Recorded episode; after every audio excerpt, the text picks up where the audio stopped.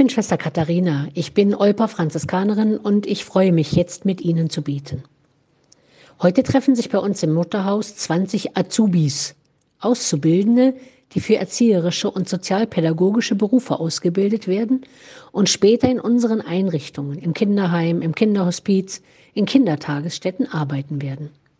Wir möchten mit Ihnen einen Tag lang ein wenig nachschauen nach dem, wie ich geworden bin, was ich heute bin, nach meinem bisherigen Lebensweg, nach der Motivation für die Berufswahl und die ersten Erfahrungen in den Einrichtungen.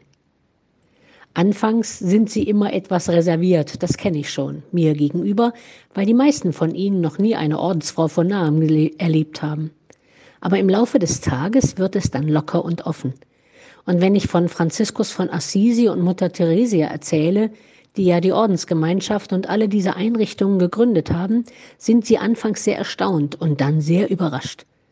Dass eine Frau schon damals, also ab 1863, so couragiert ihren Weg gegangen ist und gegen alle Widrigkeiten ein so großes Werk geschaffen hat, beeindruckt ungemein. Und wenn ich dann betone, dass Sie jetzt alle, die Sie hier sind, die sich entschieden haben, in einem unserer Einrichtungen zu arbeiten, quasi ihre Nachfolger und Nachfolgerinnen sind, erntet das zunächst immer Verblüffung und Verwirrung.